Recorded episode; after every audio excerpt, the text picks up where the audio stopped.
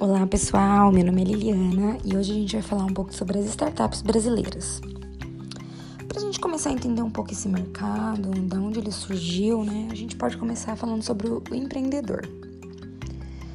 O empreendedor, ele tem aquele famoso C2HA, né, que é o conhecimento, comportamento, habilidade e atitude ele precisa ter todas essas qualidades. Ele não adianta ele ter apenas o conhecimento e a habilidade não saber lidar com alguma outra situação de comportamento ou ter uma atitude controlada, entre outras.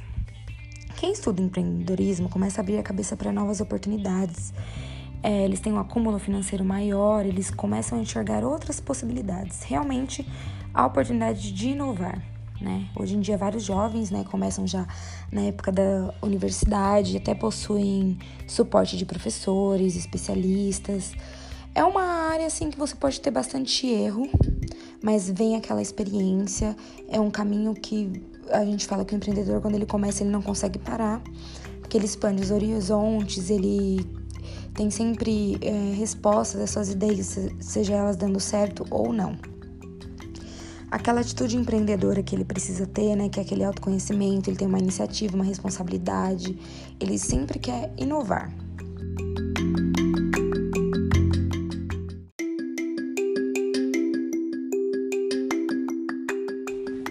E aí, né, do empreendedorismo que surgiu as startups.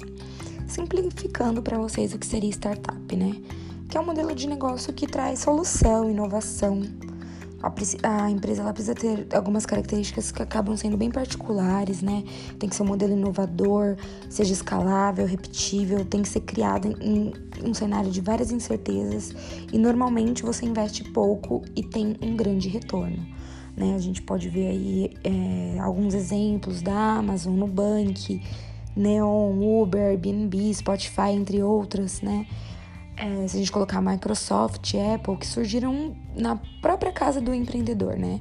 Ele teve aquela ideia, aquele insight e começou a pesquisar e ver como poderia ganhar dinheiro com isso. As startups, elas são empresas de tecnologias que cada vez estão acompanhando o mercado, né? Elas estão evoluindo conforme o mercado evolui.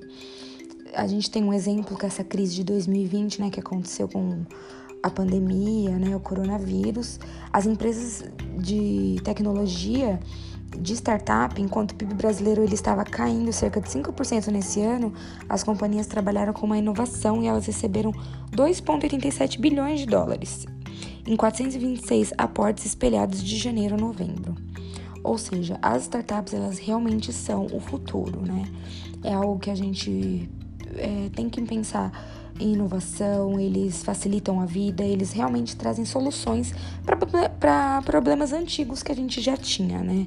Como o Uber, a gente já tinha táxis, já tinha é, o carro, e aí ele conseguiu inovar e oferecer emprego para várias pessoas, facilitar até a nossa própria vida. Então, realmente é algo que vai acabar conquistando o mundo inteiro.